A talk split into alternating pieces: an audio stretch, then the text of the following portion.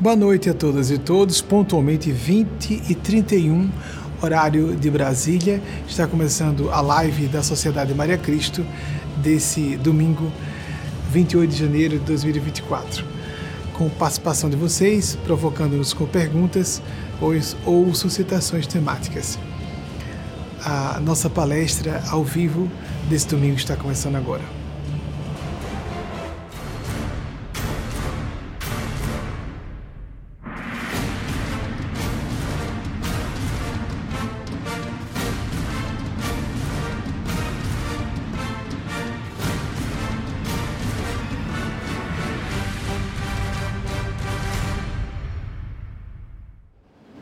Ao chegar, já fui notificada pela equipe que nós temos pergunta de vocês selecionada já, porque existe o público externo e público interno, do público externo de, de vocês que não compõem a parcela da plateia que tem acesso às outras três palestras que realizamos semanalmente.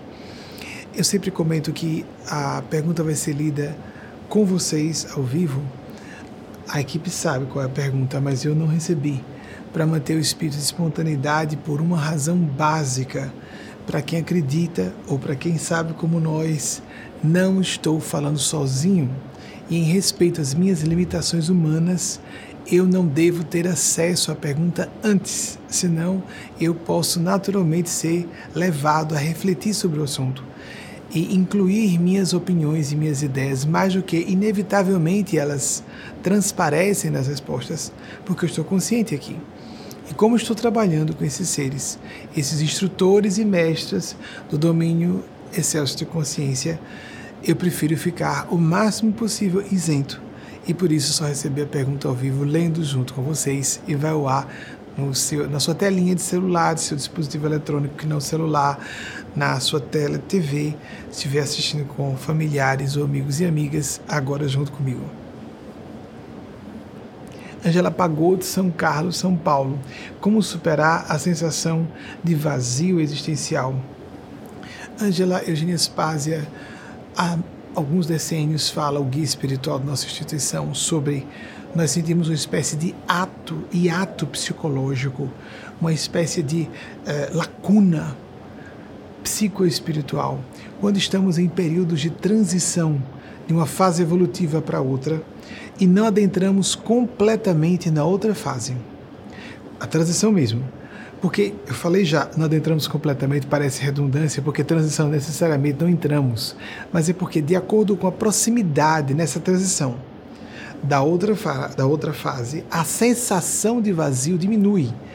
E quanto mais distanciados estamos, mais já desconectados de uma fase ou de um, uma época de maturidade, um nível de maturidade psicológica e espiritual, que nos prende a certo conjunto de interesses e prioridades e valores e comportamentos por conseguinte.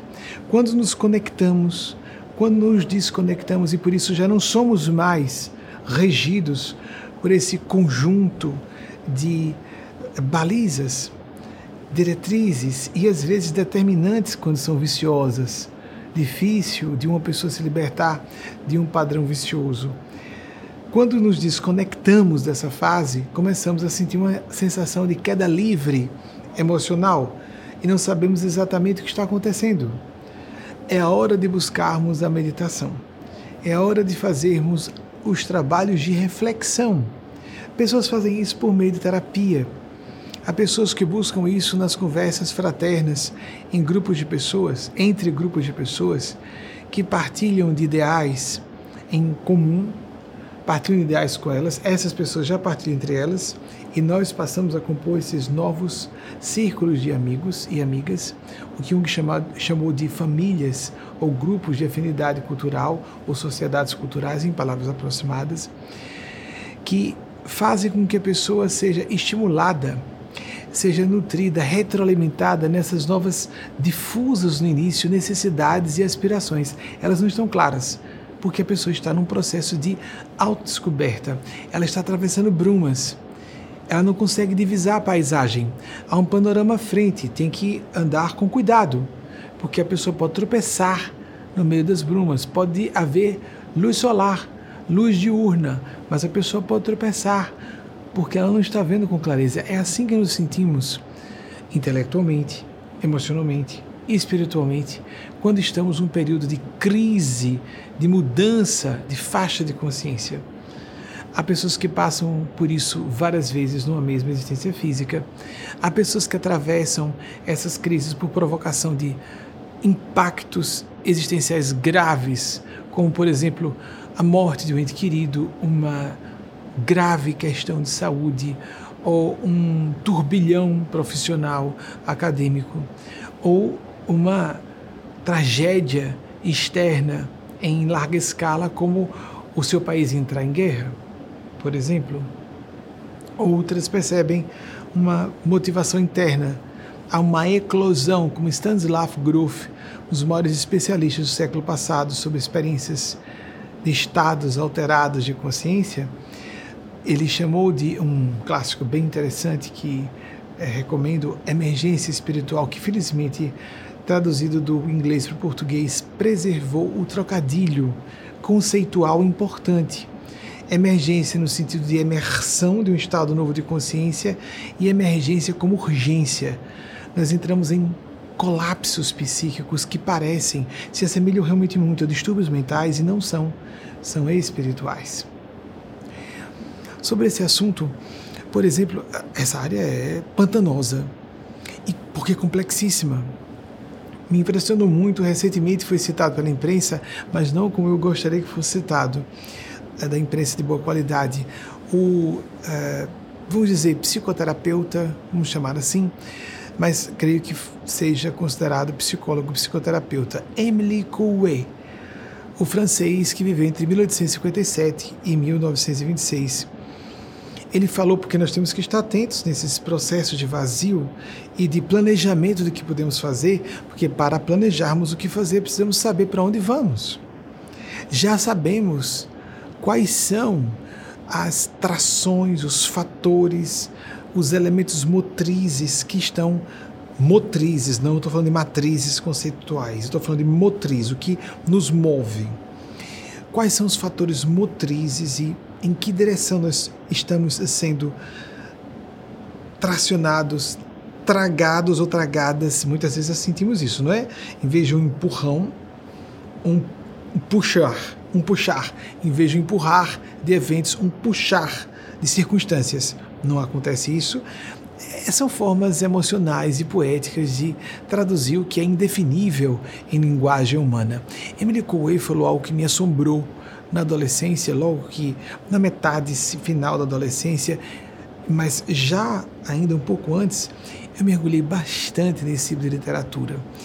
E, e, me impressionei com a psicoterapia dele de proposição de autossugestão. Ele, pelo que eu me recorde, estabeleceu, eu li, mas não não pesquisei depois de ler. Então vou tentar de memória me recordar. Pelo que eu me lembre, ele estabeleceu uma equação. Isso eu li há muitos anos, não é? Para falar sobre esses fenômenos, por exemplo, de se libertar de um vício, que a força de vontade, atenção, a imaginação, a imaginação é igual ao quadrado da força da vontade, ou força de vontade. Quanto mais uma pessoa faz força para se dominar, mais o que não se falava muito na época, ele é contemporâneo, era contemporâneo de Freud. Então, basicamente, apesar de quase terem nascido, Freud nasceu em 1856 e veio a óbito em 1939. Emily Coué, como disse há pouco, de 1857 a 1926 como eles eram contemporâneos no sentido de não de viver na mesma época, mas terem a mesma faixa de idade, permitam usar a expressão nesse sentido, porque é mais ampla, né? Contemporânea são pessoas que estão vivendo uma mesma época, não importando a faixa etária. Mas como eles eram da mesma geração, com uma diferença de nascimento, Emily Coué viveu numa época pré-freudiana, podemos dizer. Não havia aquela propagação que Freud eh, estabeleceu de conceito em larga escala, porque se tinha ideia do que era o inconsciente, já havia quem houvesse conceituado o inconsciente, mas foi Freud responsável pela grande divulgação da existência dessa parte de nossas psiques que não temos acesso. Aqui não temos acesso conscientemente e nos regem. Jung falou de um modo quase assustador, mas é bem real e é bom que tenhamos consciência disso para que possamos gerenciar o outro ou a outra dentro de nós. Aquele distúrbio da dupla personalidade que há muitos decênios é contestado, esse distúrbio com razão de ser e que se encaminha normalmente para teses ou diagnósticos, é melhor dizer assim, para diagnósticos de esquizofrenia no dia a dia podemos perceber que nós temos um elemento emocional, uma estrutura espectral de personalidade, mesmo assim, espectral como fantasma. Não é uma palavra bonitinha, não. Fantasmagórica. É porque fantasmagórico dá a ideia de uma coisa vaga, eu estou com um pouco de medo e. Não, é muito real. É algo muito real. Então, uma estrutura espectral muito influente no nosso comportamento dentro de nós. Se formos bem rigorosos ou quisermos dar uma um lastro neurocientífico para isso, o hemisfério cerebral direito, quando havia a prática, e que até onde eu saiba é muito condenada hoje, da é, vivisecação, fazer a cisão do corpo caloso, aquele, aquela ponte de neurônios, aquela ponte neuronal que liga os dois hemisférios cerebrais, em casos graves, quando os casos são muito agudos, crônicos e agudos de epilepsia, Sugeria-se no passado que se fizesse essa, esse, essa cisão dos dois hemisférios cerebrais. Testes impressionantes, isso não é difícil se encontrar em alguns bons canais de internet. Isso foi bastante noticiado no passado por, com reportagens que mostravam em vídeo isso, mas em texto muito mais. Os dois hemisférios têm personalidades diferentes, podiam ter opiniões diferentes. E havia como se checar isso, como por exemplo, tapando olhos e ouvidos de um lado do outro e apresentando-se uma pergunta ao hemisfério direito, sem que o esquerdo tivesse notícia e as respostas, embora o hemisfério direito normalmente, na maior parte das, na maior parte das pessoas, não tenha como se comunicar de forma verbal. A linguagem é processada, na maior parte das pessoas, no hemisfério cerebral esquerdo embora possa se espalhar e à medida que a pessoa amadurece no corpo físico, o cérebro vai assumindo funções, os diversos setores das circunvoluções cerebrais vão assumindo um pouco as funções umas das outras dessas regiões do cérebro. Então nós podemos ver isso apenas quando há essa conexão dos dois hemisférios, nós não temos uma noção clara dessa divisão dentro de nós. Há pessoas que têm consciência mais clara disso, uma propriocepção psicológica, uma percepção interna de suas ideias e sentimentos. Eu estou naquele estado estranho hoje. E podemos ser influenciados e influenciadas, influenciados e influenciadas por fatores externos como o ambiente em que estamos, energeticamente. As, as tais vibes, como se fala hoje muito, não é? Existem. Existem. É fato. Podemos nos intoxicar pelo próprio comportamento de alguém, até pessoas com uma perspectiva materialista reconhecem que a linguagem não verbal, o maneirismo de alguém, os gatilhos emocionais que existem reportando-nos inconscientemente a traumas que temos sofrido nesta mesma existência física e em outras, num certo ambiente, podem nos fazer passar mal, sem acessarmos a razão consciente.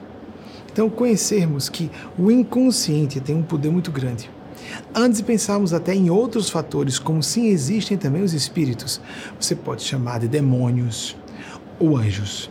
Você pode chamar de agentes psiteta, como alguns autores da própria psicologia falam. Espíritos, almas ou consciências despojadas de veículos de expressão no domínio físico de matéria densa como o nosso. Não vai fazer muita diferença. Mas como nos protegemos? Esse vazio existencial, basicamente, o que ele significa? Como falei, um hiato existencial, um hiato psicológico ou psicoespiritual. O que é, que é esse vazio e por que surge esse, é, esse hiato? É para fomentar com o mal-estar. A natureza tem, já citei recentemente, e aqui a, do latim, a expressão clássica, o horror vacui. A natureza tem horror ao vazio, ela preenche. Se nós não preenchermos esse vazio com boas ideias, bons comportamentos que nos façam transformar uma crise de evolução em de fato uma crise para algo melhor, nós podemos entrar numa linha sinuosa de desenvolvimento que pode, inclusive, nos levar a quedas clamorosas no vício, no crime, assumindo uma série de compromissos desnecessários. Muitas pessoas querem aplacar esse vício com drogas, por exemplo, inclusive as lícitas. A pessoa que sempre quer aplacar seu mal-estar se alcoolizando, por exemplo. Houve um tempo em que o tabaco era generalizado, o tabagismo, uh, e o tabaco era muito utilizado, e as pessoas imediatamente, amigos, amigas, é impressionante. O que a ciência nos diz é que em nove segundos, ao a pessoa tragar um cigarro tradicional, não vou falar dos eletrônicos, elétricos, os eletrônicos, a pessoa tragar um cigarro em nove segundos chega ao cérebro e há uma gratificação em nove segundos. A pessoa se acalma, sente um alívio em nove segundos, é muito pouco tempo. Então, para as pessoas se libertarem disso, a nicotina é a mais poderosa, a nicotina chega em nove segundos ao cérebro. Para se libertar disso, precisa de uma ajuda poderosa. Esse vazio nos propele a buscar propósito de vida. Antes, quando estávamos na outra fase de que estamos saindo nesse, nesse vazio que sentimos, esse, essa sensação de não termos onde nos escorar, nos apoiar, ou mesmo ter a sensação da, de queda livre, observemos: se alguém levita, se alguém está suspenso no ar, o nosso corpo físico, vamos imaginar, se alguém está suspenso e não perceba quem ou que força a está suspendendo, ela pode ser levada a ficar bastante assustada de modo instintivo, porque o cérebro nosso animal diz que não sentir a própria massa corporal com o peso sobre as plantas dos pés significa que a pessoa está caindo. Mas nós estamos, na verdade, saindo do chão. Nós podemos sentir um vazio, uma sensação de queda livre, exatamente porque estamos ascendendo e não descendo. É um paradoxo, mas é isso mesmo. Propósito.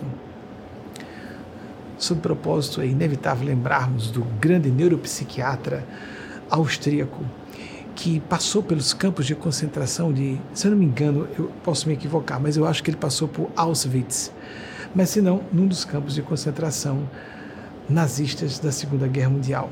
Ele criou a logoterapia Viktor Frankl, que viveu entre 1905 e 1997.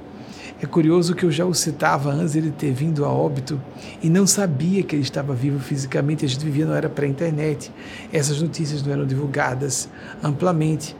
Às vezes, grandes homens e mulheres, suas vidas e obras não eram noticiadas na grande imprensa porque não eram estrelas de cinema, não eram magnatas e só um neuropsiquiatra que criou uma linha psicoterápica extraordinária ou psicoterapêutica, se vocês preferirem, a terapia do significado. Olhem o que Viktor Frankl disse. Há situações que nos furtam tudo, nós perdemos a posse de tudo, menos de uma coisa. A capacidade de escolhermos como reagir às circunstâncias. Nós podemos escolher reagir ao vazio buscando socorro de aconselhamento espiritual, pesquisando de forma séria, buscando auxílio de amigos ou amigas de confiança que nós pressuponhamos sem atenção. Esperarmos que sejam aqueles amigos ou amigas que vão dizer legal, tá tudo bem, coitadinho de você, coitadinha, não dá certo. Nós temos que procurar pessoas que realmente possam apontar, podem ser bons terapeutas, bons orientadores espirituais, boas experiências meditativas de mergulho interior, fazer uma introjeção profunda.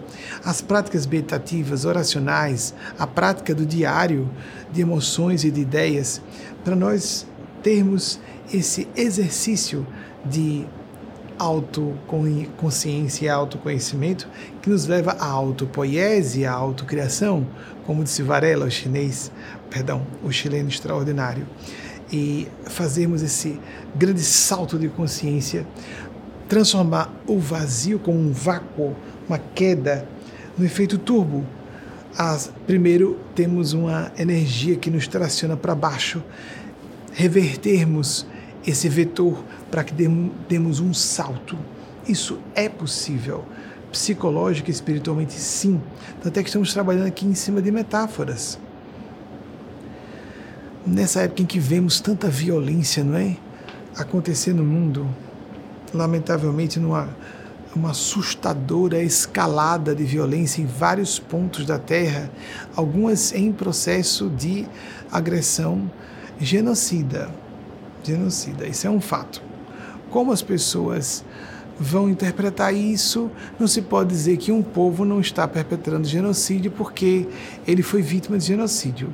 Se isso não é motivo para a pessoa se frear, ou um grupo, um indivíduo coletivo, nós estamos infringindo uma regra grave, assim, uma regra de humanidade, de espiritualidade, uma infração grave, moral, civil, humanitária. Mas está acontecendo isso na Europa, Europa continental, na Ucrânia, na faixa de Gaza, há enfrentamentos na Europa, na, na Ásia Meridional. Nós estamos vivendo uma época delicada de perigos e vejam que disse uma mulher extraordinária que viveu naquela região. Ela nasceu no que hoje seria o Paquistão, mas, pelo que eu saiba, ela foi considerada indiana porque houve um tempo em que a Índia e Paquistão eram um só país, na época de Mahatma Gandhi, em que ela nasceu. Ah, Amrita, acho que é isso, Amrita Pritam. Não sei como pronuncia-se isso mais corretamente no país de origem dela.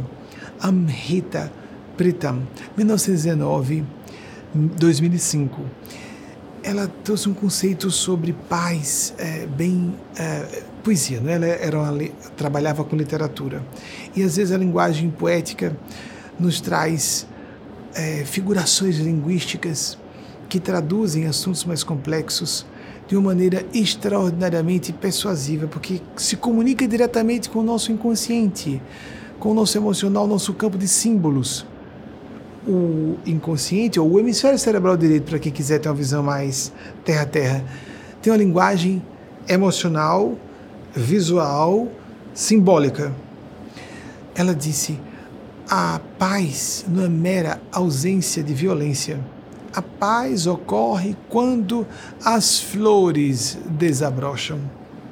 É isso que a gente busca muito quando está vivendo um vazio existencial, parece que estamos numa aridez interna. Ficamos inférteis psicológica, emocionalmente, sem motivações para seguir, sem gosto pelo que antes tínhamos. Começamos a fazer uma mudança de gostos, o que é normal. Algumas pessoas julgam que estão doentes e elas estão apenas amadurecendo. Quando uma criança abandona seus brinquedinhos próprios de uma certa idade, passam dentro da própria infância. A criança muda o é, gênero de brincadeira várias vezes. Um adolescente, essa criança é convertida num adolescente igualmente, e durante a própria adolescência pode mudar o gosto, o tipo de lazer a que se dedica várias vezes. Na vida adulta, idem. Não significa que uma pessoa adulta não possa ter um lazer que se assemelha ao lazer de adolescentes. Há, por exemplo, adultos que gostam de games, eu acho respeitável, eu não vejo motivo. Vejo, por exemplo, que algumas esposas fazendo a reportação a um padrão é, mais heteronormativo, algumas mulheres não compreendem o marido adulto, um marmanjão lá no game, um homem cisgênero, heterossexual, o homem clássico padrão. Mas ele está descarregando a agressividade dele ali, qual o problema? Não é melhor do que descarregar a agressividade na própria esposa?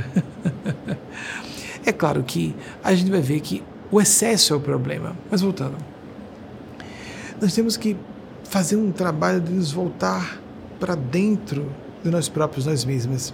E como estou falando sobre diversão, a diversão ou entretenimento tem que aparecer como uma pitada, um tempero, numa uh, receita existencial bem mais complexa do que simplesmente vou trabalhar para pagar minhas contas e ter férias divertidas e uma, e uma aposentadoria confortável.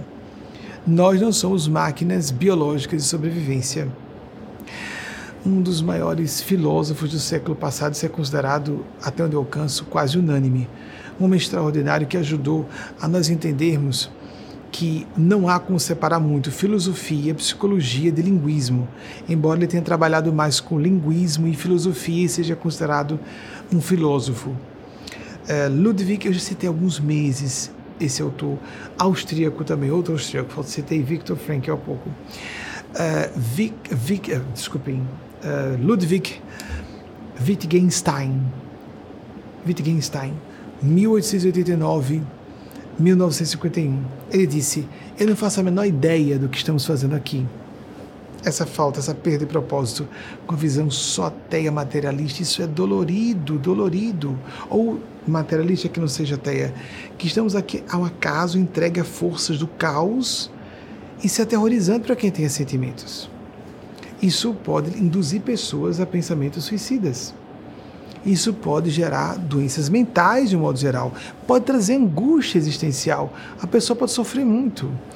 Ele disse então, voltando à máxima dele, eu não tenho a menor ideia, interessante, um homem genial, considerado um dos maiores filósofos do século passado. Há quem diga que foi o maior filósofo do século passado. Ele nasceu em 89, do século XIX, mas morreu em 1951. Então, todas as suas grandes contribuições aconteceram, lógico.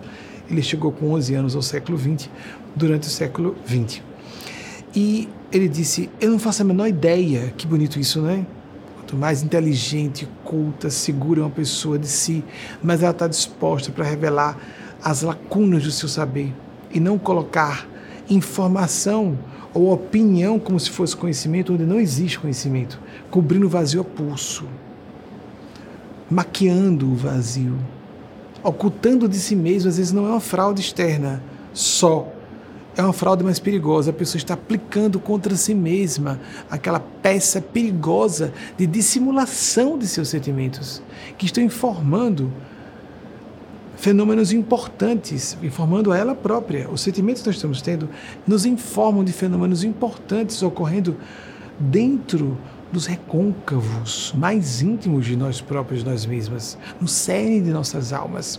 Então, voltando à máxima dele, eu não faço a menor ideia do que estamos fazendo aqui, mas estou completamente seguro de que não estamos aqui para nos divertir. Fantástico, não é? Eu acho teríamos que sair um pouco desse ramerrão de vamos terminar aqui esse trabalho que quando é que acaba a hora do serviço? Eu entendo que muitas pessoas estão em atividades profissionais por circunstâncias não vocacionais. É uma felicidade rara para a Terra, quero dizer em termos percentuais, não vou dizer rara propriamente, para ficarmos mais seguros nessa assertiva, é um percentual pequeno das pessoas, é uma minoria das pessoas que trabalha no que gosta de trabalhar. Essa proposta, escolha, siga sua vocação, siga seu coração, não é tão simples assim. A vida não funciona à base desses manuais utópicos do, da psicologia do êxito. Nós temos que ser um pouco pé no chão, não é? Podemos fazer até um trabalho de planejamento estratégico para, depois de uma profissão de sobrevivência, eu vi pessoas virem a mim dizerem que estavam se prostituindo porque trabalhavam no, numa atividade que não gostavam. Não, estão cumprindo um dever de responsabilidade, um dever ou uma responsabilidade de um adulto, uma adulta, de ser responsável por sua vida financeira e, portanto, prover sua, sua sobrevivência e prover a sobrevivência, por exemplo, de filhos e filhas em idade infanto-juvenil. Não, não há nada de imoral nisso, se a pessoa cumpre bem os seus deveres, uma atividade profissional de sobrevivência. Mas, às vezes, há algo que a pessoa já sabe que e transforma em atividade diletante.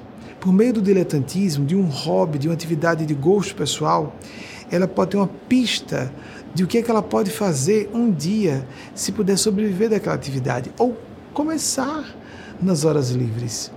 Ela pode, numa mesma encarnação, fazer essa transição ou não. Mas não estamos aqui para nos divertir. Mesmo atividade vocacional, a pessoa faz porque o seu coração pede, só uma pede, e nessa atividade há uma série de aspectos extremamente difíceis, desafiadores quando não frustrantes, paralisantes, que têm que ser faceados, compõem as vicissitudes humanas. mesmo, ah, quando eu conseguir trabalhar com isso, todos os meus problemas se resolverão. Vamos parar com esse idílio infantil, infantil. Quando eu ganhar o primeiro milhão, quando eu começar a trabalhar com isso, quando eu casar com aquela pessoa, se eu conseguir aquele emprego, aquele título, todos os meus problemas se resolverão. Como se fosse uma varinha mágica. Não vão resolver. E principalmente a gente começa a externalizar, a colocar para fora ou considerar que está fora o que é interno. É óbvio que o que é interno tem contrapartes externas, mas eu quero dizer quando a pessoa coloca completamente fora o problema. Meu problema é falta de dinheiro. Essa fantasia é muito, muito comum. É uma hipnose fácil de se uh, flagrar aquilo ali. Meu problema é que eu não estou casada ou casado com aquela pessoa. Meu problema é minha esposa, meu esposo. Meu problema é meu chefe que não me valoriza. Nós podemos pedir divórcio, demissão, é, em, em, casos dramáticos, né, amigas amigos? Não, não devemos brincar de ficar mudando de emprego a toda hora. Há pessoas que não conseguem se fixar em lugar nenhum, nem assumir compromissos, julgando que isso as torna livres, independentes, autossuficientes mesmo. Ou então essa brincadeira de término de relacionamentos. Os casamentos descartáveis, as amizades descartáveis. Nós temos que ter desapego quando percebemos que a amizade e um relacionamento morreu quando estamos tão fora de afinação que é melhor que nos afastemos para não nos ofendermos. Mas isso de as pessoas pingarem, sou amigo de todo mundo, então não é amigo de ninguém. Nós temos que distinguir conhecidos, que a gente até chama de amigos ou amigas, mas sabendo que não são exatamente amigos ou amigas. A amizade é algo próximo da fraternidade, da irmandade. Demanda tempo, investimento de tempo. Atenção, estou falando de pessoas comuns. Figuras públicas vão ter situações mais complexas. Eu, por exemplo, vivo uma situação complexa, tem que dar atenção a quantidade enorme de pessoas, muitas delas sem poder ser profundo, porque não há tempo hábil para isso, e com algumas poucas eu tenho um relacionamento mais profundo. Então, nós todos vamos fazer isso. Todos temos um pouco de vida pública mais ampla na era das redes sociais. Temos que distinguir o que é um conhecido, uma pessoa que a gente se encontra só para trocar conversa, jogar conversa fora. Um papo prosaico, banal, cheio de trivialidades e que não agrega nada a ninguém. E aquele momento em que a gente desabafa, faz permutas sérias, profundas, que beneficiem parte a parte. Aí vamos para Confúcio, voltando a ele, não é? Um dos maiores sábios uh, luminares, pedras fundamentais da humanidade terrena, embora muito mais influente na China. Confúcio, 551 a.C., 479 a.C., disse: Um homem não é grande, um homem grande, um homem grandioso. É lógico que são palavras aproximadas, não é? Não é grande por não falir ou não falhar, não ter momentos de fracasso. Eu ia dizer fracasso um homem não é grandioso ou uma mulher não é grandiosa por não fracassar. Pronto, ficou melhor assim. Por não fracassar. Mas sim por não tornar o fracasso, não se deixar, perdão, não deixar que o fracasso a o paralise. A psicologia do êxito diz há decênios também que quanto mais uma pessoa é bem-sucedida, Normalmente, há casos raríssimos de exceção para isso. Normalmente, ela atravessou por mais etapas de fracasso do que pessoas que não atravessaram fases de fracasso em todas as áreas da vida. Todas as áreas da vida. Há exceções, mas vamos dizer o que, é que nós queremos aqui destacar. Se uma pessoa, na empolgação juvenil, se casa logo com a primeira pessoa por quem se apaixonou, a probabilidade dela ver errado é maior do que aquela pessoa que namorou. Por isso é importante a liberação de jovens para terem suas experimentações românticas e até sexuais, se já forem adultos, principalmente adultas. Há muito preconceito nessa área sexual. Então, está tudo consensual, está acontecendo entre adultos ou adultas, está tudo bem. Para a pessoa, vamos ver, dá, dá certo, logo na casa, no início da casa de 20 anos, a geração dos milenares e a geração Z de quem nasceu depois de 1983 e mais ainda depois de quem nasceu, de, é considerado mais 80 hoje, de, quem nasceu depois de 1980, geração Y ou dos milenares. E Gente, a gente tem que usar as palavras em português, né? todo mundo está apropriando a palavra do inglês para isso. E de quem nasceu depois de 1997, a geração Z. Como isso está claro para vocês que casar logo é uma manobra arriscada, às vezes a pessoa certa, sem dúvida alguma. Parecido pode ser um grande acerto, mas a probabilidade de ser um erro é maior. Se a pessoa pondera um pouco mais, se conhece um pouco mais, para saber quem ela é, quem sou eu realmente, para poder saber com quem eu preciso estar convivendo, para ter uma relação relativamente equilibrada de compensações recíprocas. Porque a intimidade conjugal exige muito isso. Se uma pessoa nem se conhece direito, nem tem notícia completa, ou completa nunca nós temos, absoluta não tá, não há. Mas uma notícia é, mínima, mínima, de quem nós realmente somos, o que nós, de que nós realmente precisamos. Os nossos limites psicológicos e morais, nossas fraquezas, nossos defeitos, para que possamos fazer a negociação com outra pessoa que também pressupõe-se para uma relação boa, que se conheça um pouco. Que se conheça para que saiba que, de que precisa. Há situações de exceção, mas normalmente não. Normalmente as pessoas entram em aventuras perigosas, porque depois que ela tiver um filho ou uma filha, no início da vida adulta, isso é para a vida toda. Acabou.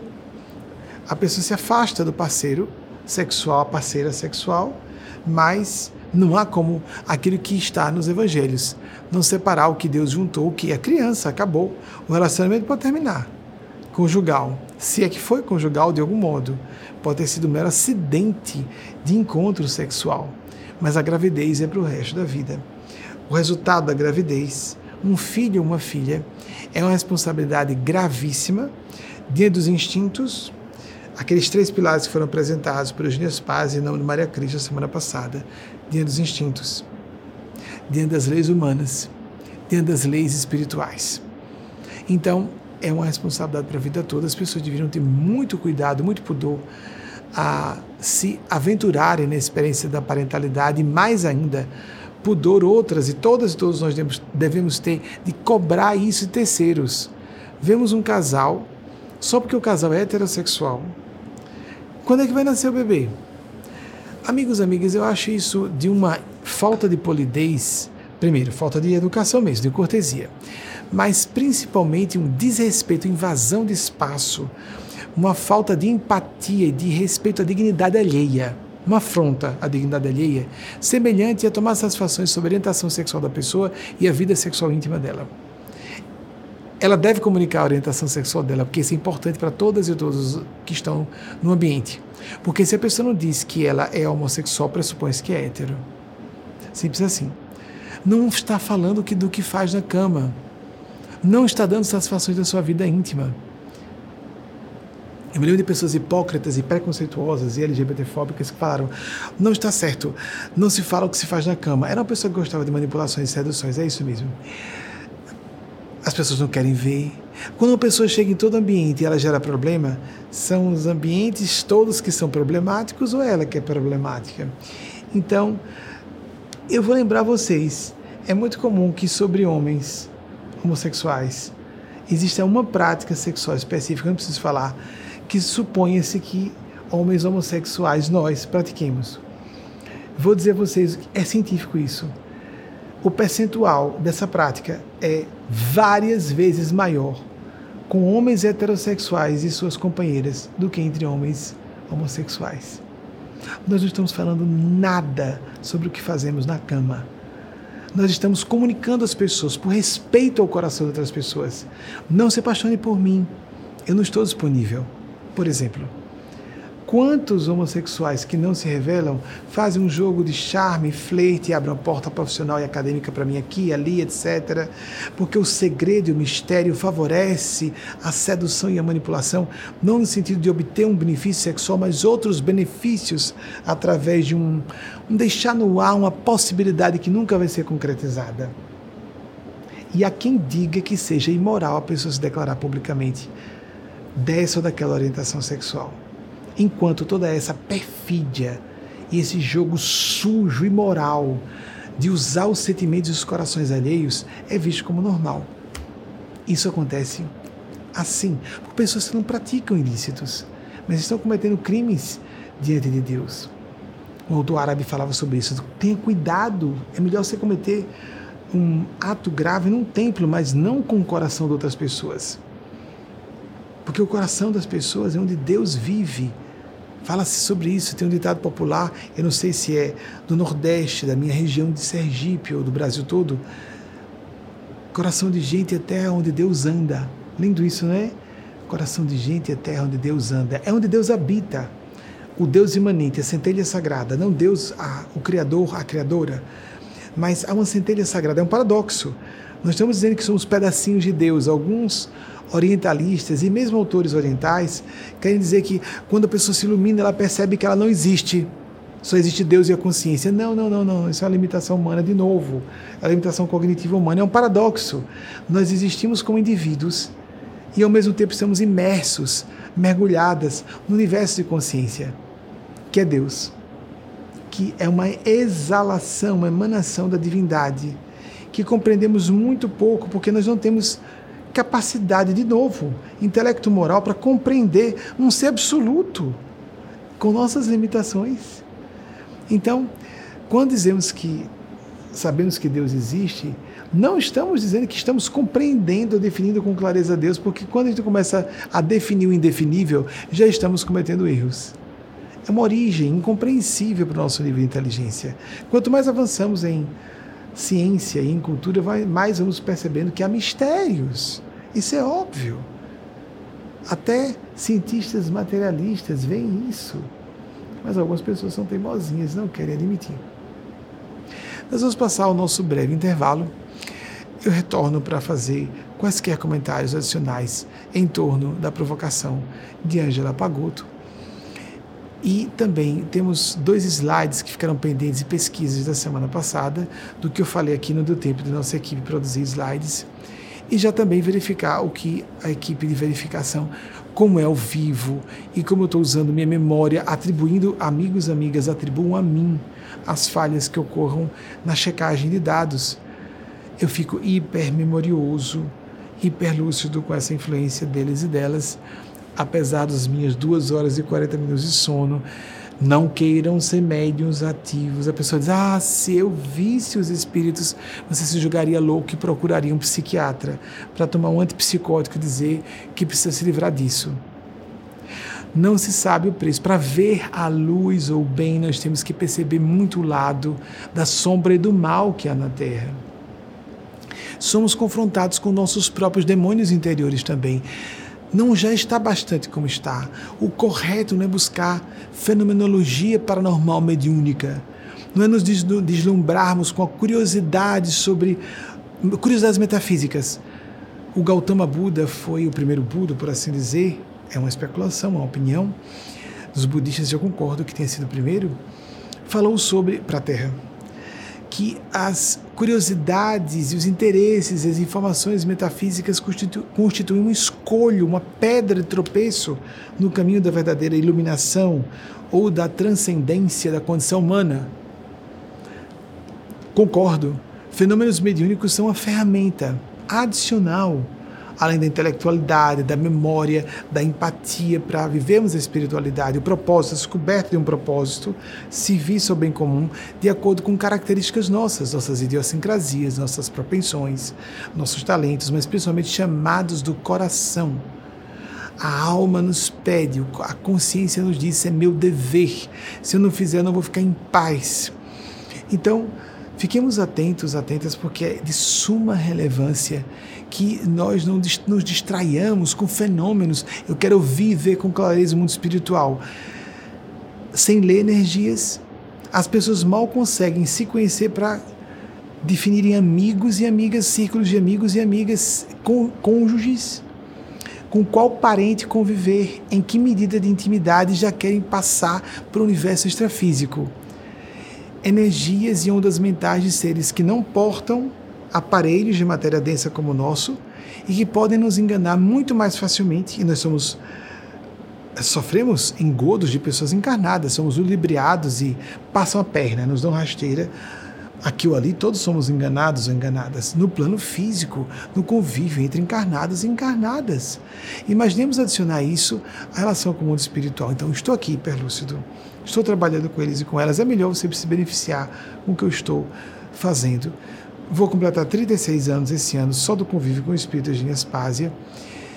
E é muito espinhoso. E nesse ano que eu completei 30 anos, da publicação do nosso programa, o início do programa TV, e amanhã que nós completamos um ano em que a nossa instituição mudou de Instituto Salto Quântico para a Sociedade Maria Cristo para reverberar o mais alto possível, porque nós precisamos saber e sentir que uma mãe, uma mulher pode ser crística e deve ser considerada uma realidade indiscutível que uma mulher e uma mãe possa ser crística senão estamos negando a feminilidade sagrada. E assim a nossa própria masculinidade será degradada. É uma necessidade psicológica nossa. Ou seja, se essa tese Maria Cristo for errada, teria que ser criada. É, parafraseando aqui Voltaire, que disse isso. Deus é tão necessário que se não existisse, precisaríamos inventar um. Que Voltaire era deísta, não é? O grande iluminista que viveu entre 1694, se não estiver enganado, 1694 e 1778, acho que é isso, 1778. Os maiores gênios do milênio passado. Sou fãzão de Voltaire desde a adolescência. Eu falo muito sobre adolescência porque quando eu mergulhei no universo dos livros, não é? Porque fui percebendo que eu tinha que ler o que eu sentia que era necessidade minha. Amigas amigos, então, atribuindo a mim quaisquer falhas quando a nossa equipe chegar com as checagens, as verificações que eles fizeram de dados e os slides que puderam produzir em tempo para exibirmos aqui do que eu falei hoje, é, qualquer falha atribuam a mim ou do que eu venha expender como opinião, ou qualquer raciocínio desenvolvido, se a concatenação não ficou clara, se a articulação não está boa, se a dicção ou o sotaque está estranhando, não deve causar estranheza, isso é muito primário, né? a pessoa se estranhar com o sotaque de alguém. Aí as pessoas às vezes são treinadas. Vocês sabem que há pessoas em minha região que se treinam por trabalharem com o público para perderem o seu sotaque, parecerem que estão com o sotaque de uma certa região do sudeste do Brasil. Eu vejo isso como fraude, isso é inautêntico. Tudo bem, se a pessoa quer ser popular, fazer isso, legal, legal. Eu acho que primeiro a gente, na minha atividade, se alguém se incomodar com isso, é um filtro tão elementar, é um bom filtro, um grande filtro. A pessoa tem que nem. A maior parte das nossas, é, dos nossos amigos e amigas que nos acompanham estão em outras regiões do país, percebem claramente a minha cadência do Nordeste e que de fora parece que é tudo uma coisa só, não é? Que em Sergipe, em Alagoas, daqui para cima. Pernambuco, quando não tem um tio dia, é tudo uma coisa só. As regiões que fazem um tio dia pensam que não estão falando com cadência do Nordeste, estão. Nós só ouvimos, só ouvimos a cadência de um sotaque em outra região, ou de outra região, não nosso próprio. Mas ficarmos presos a isso. Assuntos de superfície e de aparência, em vez de procurarmos profundidade, procurarmos profundidade e essência é bizonho, é vergonhoso. A pessoa devia se sentir ridícula só em começar a desenhar da aparência. Então, o que seria? A pessoa precisa ser uma menininha bonitinha, novinha, magrinha para sempre, não pode envelhecer. Ou o cara tem que ser bonitinho e magrinho, bonitinho e cheirosinho para poder falar de assuntos sérios. Numa civilização avançada, as pessoas de terceira idade, eu estou longe ainda, estou esperando chegar lá, se tiver aonde chegar. Eu tenho 53 anos, nasci em 1970. Então, tenho 53 anos, ainda não cheguei nem na terceira idade. O trabalho que eu faço, eu acredito que desde a casa de 20 anos, eu digo isso em público. Acho que é mais apropriado para pessoas que chegaram à terceira idade, mais apropriado. Porque tem gente da casa de 60 ou de 70 com a cabeça de adolescentes frustrados ou frustradas porque perderam o corpo adolescente, porque se voltassem fariam mais estripulias. Graças a Deus, podem fazer numa próxima encarnação. Talvez não voltem para a Terra, podem voltar a um mundo menos desenvolvido, porque estão com a mentalidade de quem está disposto a perpetrar mais erro, eu falei, falei perpetrar porque às vezes são crimes, não é? Do que se conter de alguns erros que poderiam ser evitados.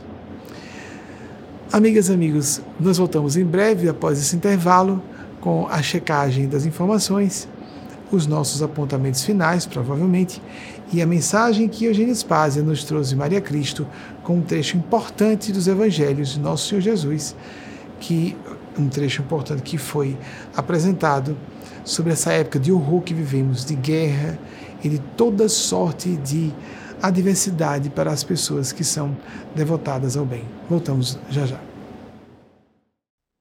Em Brasília, pontualmente, 21 horas e 29 minutos, vamos passar as nossas pesquisas. 20 e 30 agora, vocês devem estar pegando, porque tem um delayzinho de 30 segundos, 21 e 30.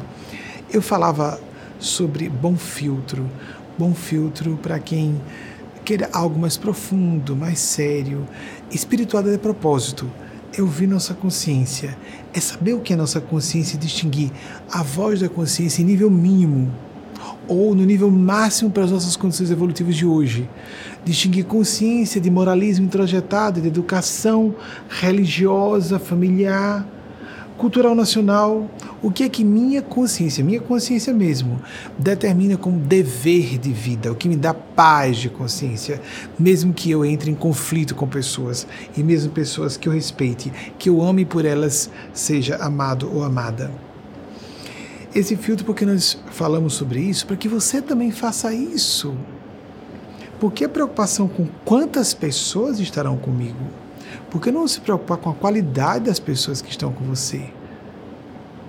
A maior parte das pessoas não gosta de se sentir, por exemplo, falando em público. O medo de falar em público é um dos medos maiores e há estudos que eu cheguei a ter acesso com percentuais apresentando que é o maior medo da humanidade um, pelo menos uma dessas pesquisas aqui vi. O medo basilar, a tanatofobia, o medo da morte. Mas o medo de falar em público é aquele medo consciente, mais perceptível, portanto, o medo mais acessável pelas pessoas. Eu concordo com vocês, porque quase sempre pessoas que nos observam estão nos fiscalizando, catando defeito, procurando jogar pedrada, etc, etc. Se nós estamos na nossa tribo com pessoas que têm afinidades semelhantes às nossas, interesses, valores, nós vamos menos frequentemente sofrer conflitos que poderiam ser evitados. Não encenemos ser uma pessoa que nós não somos, porque nós vamos atrair pessoas que gostem de quem estamos representando. Além de ser uma fraude isso, além de ser uma fraude, é claro que a gente tem que fazer ajustes. Ser educado, ser polido, polida. Transparência demais pode ser um disfarce de manipulação, de intimidação, de confronto para dobrar o ego e a vontade de pessoas menos amadurecidas, menos dispostas apresentarem suas opiniões e suas inclinações próprias, independentemente de atender ou não expectativas de terceiros. Se nós estamos preocupados em agradar um certo grupo de pessoas, vamos sofrer uma tensão de deixar de ser quem nós somos e receberemos uma resposta, uma resposta energética que não nos compensa. Não há compensação psicológica, sem contar que as pessoas não são tolas. E muitas percebem, se estivermos encenando, que estamos encenando. É claro que há pessoas que vão achar que estamos encenando mesmo que não estejamos, porque elas são tão dadas a mentir e encenar que não acreditam que ninguém, e eu conheço fatias significativas, eu considero que há, não posso dizer que seja uma, uma minoria grande, mas é uma minoria de pessoas que realmente fazem esforço de não ensinar. Querendo dizer, não fazer aquele pacto social de agora eu vou ter que esconder isso, agora eu vou ter que falar aquilo. Isso existe. Isso não é ser desonesto, muito pelo contrário, é ser responsável, consciente ou desonesta. Não, não é hora de falar sobre isso, vai criar um conflito. Toda pessoa, toda pessoa adulta faz isso. Toda pessoa responsável e consciente faz isso. Não é hora de falar sobre isso, vamos aguardar esse sigilo aqui daquela pessoa ou o meu próprio. Vai criar um conflito sem necessidade. E nós vamos contornando certos, certas bombas no caminho, num terreno minado dos relacionamentos interpessoais mais conflitivos. Mas nessa época em que as pessoas sorriem para as fotos, dizem que estão felizes, uma amiga disse recentemente, falando desse assunto, que todos percebemos que está doendo na alma coletiva do mundo inteiro, onde haja internet e redes sociais. No Brasil somos é, uma vanguarda dolorosa em termos numéricos disso aí. Estamos entre os países que mais estão imersos no universo das redes sociais. Não é de sempre desde que surgiram. As pessoas preocupadas com uh, views e likes, é, curtidas ou visualizações em suas postagens, ou sorrisos de plástico, as pessoas parecendo felizes e arrasadas por dentro. O que, que nós estamos ganhando com isso? Atraindo energia de inveja? Já não bastasse o sofrimento que a pessoa está carregando de si, ela ainda quer atrair uma energia tóxica de ódio, que inveja o ódio tem uma vibração bem semelhante. Nós queremos isso mesmo? Isso nos está tornando mais felizes. Observemos. Um pouco de privacidade, um pouco de respeito à própria privacidade. Eu tenho, por exemplo, um debate contínuo com a minha equipe. Há pelo menos três amigos íntimos que dizem: Benjamin, coloque, você é pessoa pública, você é figura pública. As pessoas estão acostumadas, as pessoas comuns, a colocarem assuntos do dia a dia. Eu estou na, só na TV, antes da era da. antes da internet se vulgarizar para uso de civis, porque antes era para a esfera militar, não é? Muito bem, surgiu um ano antes de eu nascer, 69, como um artifício, um expediente de sobrevivência caso acontecesse uma guerra nuclear de grandes proporções. Depois começou a ser utilizado por universidades, etc., até que chegou ao grande público. Eu peguei a época da, da, de apenas termos veículos de comunicação de massa. Apenas algumas pessoas estavam expostas publicamente. E então parecia que eu estava exposto demais, que não estava, que não era uma pessoa com um perfil reservado. Aí agora que está todo mundo com as redes sociais expondo tudo, desde um prato que está comendo até um, um, instante feliz num passeio, o tempo inteiro os celulares às mãos. A quantidade de críticos e críticas a isso é enorme. E pessoas que estão fazendo é, avaliações muito sérias e respeitáveis essas opiniões críticas a respeito desse abuso das redes sociais e dos eletrônicos de um modo geral. Nós não estamos vivendo e comentam muito, mas pô, todo mundo está expondo suas vidas nas redes sociais, mas eu não quero expor minha vida nas redes sociais. De vez em quando fazemos alguns ensaios, não é? Desiste logo em seguida. Desiste logo em seguida. Ah, dá para segurar essa canequinha aqui enquanto você toma um café. A Benjamin está insone, mas está tomando café para a próxima atividade mediúnica. Tá, ah, vamos sorrir aqui. Cruzes. Né? Vamos exorcizar esses demônios da necessidade de visibilidade. Mas é porque as pessoas vão gostar. As pessoas que estão nas páginas, os integrantes das nossas redes sociais vão gostar. Mas precisam disso mesmo? Eu questiono e fico numa opinião solitária. E como é a minha própria imagem, aí por isso vocês veem pouca coisa minha na internet do meu dia a dia. É, o que eu falo, falo para vocês, e o que não, não. Minha, gosto de estar com poucas pessoas, não com multidão. E a maior parte das pessoas, reconheça ou não, tem esse perfil meu. E prefiro estar entre amigos e amigas em pequenos grupos. Podem ser de pessoas componentes da parentela biológica ou não. Às vezes temos o prêmio de ter um amigo ou uma amiga dentro da parentela biológica, muita gente não tem. E se força a conviver. É terrível isso, não é? todas as tradições religiosas, isso é considerado apenas um assunto ideológico político. Não é. Essa questão ideológica política é recente, de um século e meio para cá. Todas as tradições espirituais sagradas da humanidade do Oriente Ocidente, incluindo Jesus, foram contra um apego, uma idolatria dos laços biológicos primeiro nossa consciência. Aí nós poderemos ser um bom pai, uma boa mãe, um bom filho, uma boa filha, um bom irmão, uma irmã, ou percebendo que há conflito, primeiro seguir a consciência. Todas as tradições sérias, todas, sem exceção. Primeiro a consciência. Entre em conflito com essa pessoa, ela não respeitou a minha escolha. Nas tradições, por exemplo, quando as pessoas iam para o monastério, mudavam de nome para desvincular-se mais ainda do nome que receberam de pais. Algumas ordens proibiam contato com parentes biológicos. A mesma coisa em tradições monásticas do Oriente. Não estou dizendo que em todas elas havia radicalismo nisso. Não deve haver radicalismo em situação nenhuma. Nós podemos manter contatos com parentes biológicos aqueles ou aquelas que parentas consanguíneas ou parentes biológicos que tenham afinidade conosco. Mas se não tem, por que forçar o contato? Porque a parede biológica isso é animal, isso é instintivo. Aí vem aquela história de ideologia política. Não, não é, bobagem. Foi usado, sim, foi. tudo é usado para o mal, tudo pode ser usado para o mal, para o bem. Depende da consciência e da intenção do caráter de cada pessoa, de cada agrupamento. Esse extremismo de dizer isso necessariamente é do mal é uma atitude bizonha, uma opinião embotada, bitolada. Nós estamos ficando extremistas, radicais.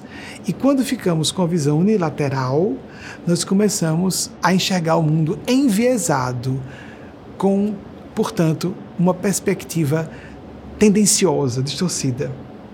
Atentemos-nos, atentemos-nos. Vamos procurar estar em paz. É um movimento internacional crescente. Há vários estudiosos comentando isso, crescente de filhos e filhas adultos, adultas que rompem contato com seus pais mais velhos, adultos, adultas. Porque os pais se julgam o direito de invadir a vida de seus filhos e filhas e determinar o que é certo e errado quando os filhos e filhas já estão adultos, adultas. E às vezes nem percebem. Às vezes nem percebem. Eu soube de um caso recente de um filho adulto com um pai que disse: Eu não quero discutir com você, porque ele estava começando a fazer uma doutrinação política. Aí o pai disse: Eu nunca, ia eu nunca brigaria com você. Mas ele já estava discutindo, ele já estava estabelecendo um conflito. As pessoas fazem no automático, principalmente no Brasil. No Brasil, as pessoas acham que podem se meter na vida alheia até de quem é estranho. As celebridades, então, são perseguidas por isso.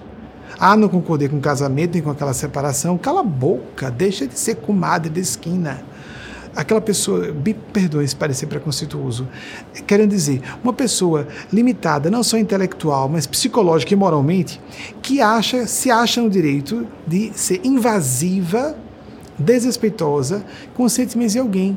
Porque se alguém escolher um divórcio, e posso falar com, como alguém com um casamento de 15 anos, um casamento, casamento igualitário, há pessoas que se separam com filhos na infância. É o mais comum mesmo com filhos e filhas que agregam um casal. Num casamento igualitário, com conflitos que normalmente nós sofremos dos dois lados das famílias e ódios de, todas de toda parte, e posso garantir que é um casamento qualificado com todos os naturais conflitos que existem de duas pessoas diferentes que convivem na intimidade. Então, tenhamos esse cuidado. Aí as pessoas querem se meter. Não concordo, acho que não deve ser essa pessoa, a gente pode dar uma opinião com cuidado. Mas no Brasil há estrangeiros que vêm para cá e tomam um susto. Como é que se mete, as pessoas se metem nas vidas umas das outras, considerando que estão fazendo um favor. Aconselhar no que não foram chamadas. É diferente de uma proposta crítica. Olha, isso aqui eu não achei que foi bom. E o que, que você acha? Ah, sem dúvida. Recebo bem. Mas há pessoas que querem determinar coisas das nossas vidas, gerenciar nossas vidas, em vez de gerenciar melhor as suas próprias existências. Vamos passar os nossos, as nossas checagens de dados. A semana passada eu havia dito que Dorothy Thompson havia uh, vindo a óbito em Lisboa, Portugal, e a equipe não havia conseguido verificar em tempo e produzir o slide. De fato, ela veio desencarnar em Lisboa, americana. Próximo, por favor.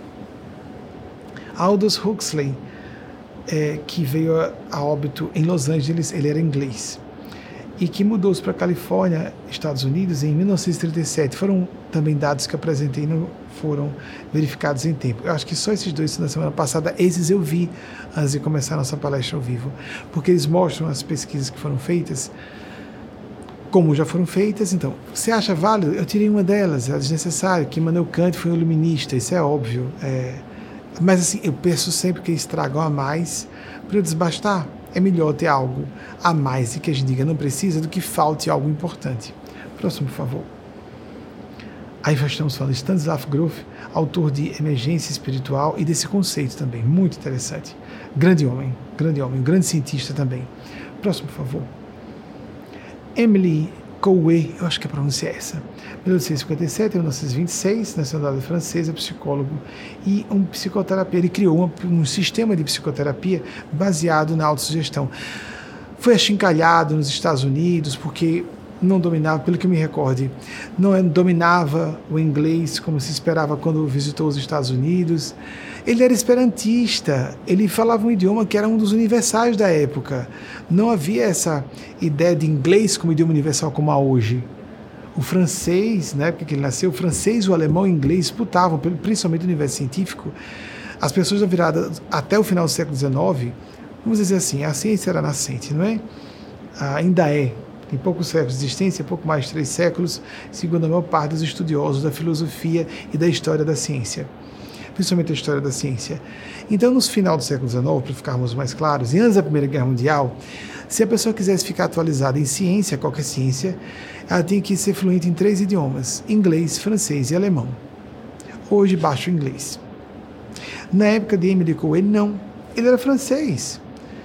E ele foi recebido nos Estados Unidos falando inglês, um inglês ruim. E ele foi desdenhado por causa disso. E ele é esperantista, aquele que era uh, era apologista de um idioma universal que não fosse originário de nenhuma nação. Um, um projeto que foi malogrado, bem intencionado, mas não é por aí. O caminho é nós não nos, não nos preocuparmos de que país veio o idioma universal. A inteligência artificial está nos ajudando a fazer traduções quando não necessário, porque vamos caminhar para a linguagem telepática do pensamento e dos sentimentos. Próximo, por favor. Freud, que estamos com relativa frequência aqui, 1856 a 1939, que citei por causa da proximidade do nascimento com Emily Coué, como vocês devem se recordar. Próximo, por gentileza. Desculpem. Viktor Frankl, que viveu entre 1905 e 1997, neuropsiquiatra austríaco, criou a logoterapia e passou por campos de concentração nazistas. Tem uma coisa curiosa que me lembro agora sobre ele, se não estiver enganando, me enganando com a memória, que quando ele estava num campo de concentração nazista, ele se lembrava do rosto da esposa para se motiva, motivar a continuar vivo. A pessoa tem que lutar para sobreviver naquelas circunstâncias horrendas, monstruosas, dantescas. Ele se lembrava do rosto da esposa, usava isso como uma ferramenta para não desistir de lutar pela própria sobrevivência. Foi longevo chegou a 92 anos. Para aquela época, é muita coisa para quem nasceu no início do século passado. Próximo, por favor. Eu não sei se é a pronúncia é essa mesmo. Amrita, Amrita, Amrita Pritam, de 1919 a 2005, a é, escritora é, na área de literatura, de poesia, ensaios ou contos, eu não sei ao certo. Isso aí é fácil para quem quiser pesquisar. Indiana. Ela é considerada indiana, mas nasceu, morreu, se não me engano, em Nova Delhi. Ela veio óbito em Nova Delhi, pelo que eu me recordo, mas ela nasceu onde hoje é Paquistão. Também, se não me falha a memória. Próximo, por favor. Isso acaba sendo pesquisa para outra semana. Bem, que seja. É interessante a gente refletir sobre isso, né? É, onde era o Paquistão, não é mais. É, houve uma guerra sanguinária de separação do Paquistão com outro idioma, outra cultura, na verdade, é, só ainda tem vários idiomas, é só questão de idioma. Outra religião, quando a diferença é muito grande, e é uma mentalidade regional, cultural muito diferente, isso começa a constituir uma nação. Né? Fica claro. Seguindo, por favor. Esse homem genial. Ludwig Wittgenstein.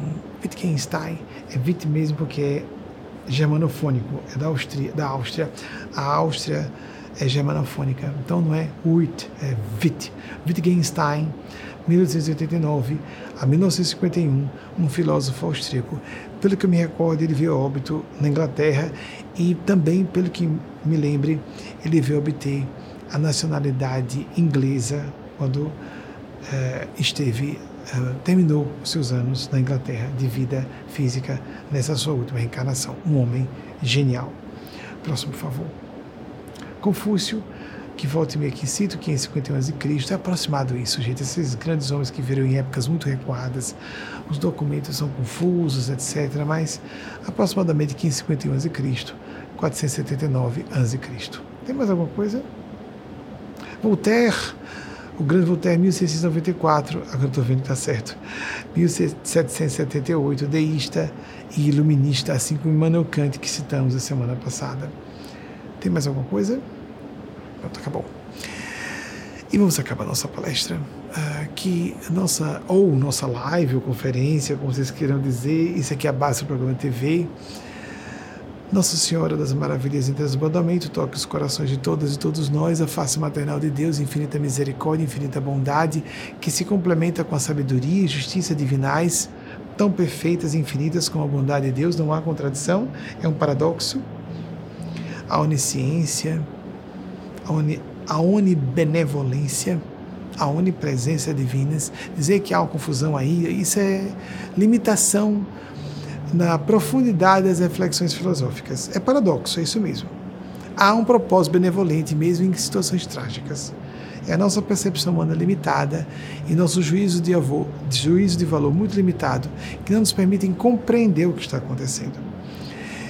Que nosso Senhor Jesus também nos ajude a fazer um discernimento mais claro entre nas situações mais sutis, mais complexas do dia a dia, de discernir o certo do errado assim como também nosso Senhor Gabriel, o Pai de Jesus, para quem quiser assim acreditar conosco, que ele dizia: Eu e o Pai somos um.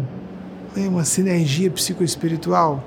Ele inaugurou nosso Senhor Jesus, segundo Eugênio Paz, a era dos médiums. Ele não era bem médium, era um Cristo em sinergia com outro Cristo.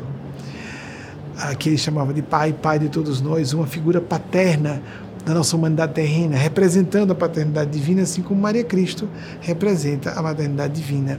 Para a nossa visão, se você quiser aceitar, isso é opiniático. Você não precisa concordar. Mas nós precisamos da feminilidade sagrada e por isso sabemos que essa tese de Maria como Cristo é necessária. A partir de agora, uma mensagem muito importante trazida a lume pelo Espírito de Paz nessa semana, em nome de Nossa Mãe Maior Maria Cristo, escrevendo em nome dela. Dessa vez ela mostrou o rosto de Maria Cristo conforme ela vê para mim várias vezes, nem sempre quando estou recebendo de Eugênia Spásia, essas psicografias, essas epístolas semanais da Mãe Crística da Humanidade, eu a vejo, não, não sempre. Aqui ou ali fica mais claro e hoje, perdão, desculpem, não durante, no final, no final. É porque depois ela continuou falando o nome de Maria Cristo e eu continuei vendo. Noutra ocasião recente que eu fiquei vendo mais tempo. Mas nesta semana foi, eu comecei a receber e disse, Eugênia, isso aqui parece uma carta de Maria. E ela disse, por que é? E em seguida ela mostrou Maria Cristo conversando com ela. Então, não importa que você acredite ou não, interessa o conteúdo da mensagem, se você concorda ou não, se é aplicável ou não a você, mas é um fato. E é por isso que há os endossos divinos para não endossar minha pessoa, mas o discurso profético de que eu sou mero porta-voz. Mas sou porta-voz. E aí de mim se não der esse testemunho. Com vocês, pela psicografia de Eugênia Spazia, por meu intermédio, a mensagem de Maria Cristo que faz que faz um excerto, ela inclusive repete dois versículos de um trecho mais amplo de um dos evangelistas, o mais antigo dos evangelhos, o evangelista que escreveu mais próximo dos eventos narrados, Mateus ou Levi, ela faz um excerto, extrai um trecho do, do Evangelho de Mateus, começando com dois versículos, encerrando com eles para fazer um comentário final a respeito do que vivemos hoje. Uma excelente semana para todas e todos, seus entes queridos e projetos pessoais prosperem em todos os sentidos, mas sobremaneira no alinhamento com a vontade de Deus que representa sempre nossa verdadeira felicidade. Assim seja, assim façamos persistentemente para merecer. Mas atenção, oração, disciplinas práticas meditativas oracionais e, quanto possível, aplicar em nossas vidas o que nós já sabemos ser o devido. Não adianta que as pessoas não vejam se estamos fazendo isso ou não esse esforço é uma vibração, energia, uma linha de eventos que traçamos para nós próprios. Simples assim. É lei espiritual, é lei da vida. Quer concordemos ou não que existam, porque as leis espirituais, como as leis da natureza, não pedem satisfações a nós para existirem ou deixarem de existir. Um bom domingo para todas e todos vocês. Salve Maria Cristo. Um ano amanhã, 29 de janeiro, que publicamos o novo nome da nossa instituição como um parto espiritual coletivo que surgiu de um nome que existia antes e surgiu como outra instituição, com outro nome, com propósito, mas claro, na verdade é a mesma instituição que se converteu em algo mais, como a crisálida que liberta uma borboleta que antes era um ser rastejante. Nós somos assim, queiramos ou não, percebamos ou não, comunidades nacionais, locais, municipais, estaduais são assim. Organizações, empresas públicas ou privadas, estabelecimentos de ensino, o que seja, até de desporto e lazer, são assim, sofrem transformações no correr do tempo. Quem quer se apegar ao passado perde o trem-bala da história e só tem a perder, em todos os sentidos. Um bom domingo, bom recheio de noite domingo e uma boa semana para todas e todos vocês e seus entes queridos.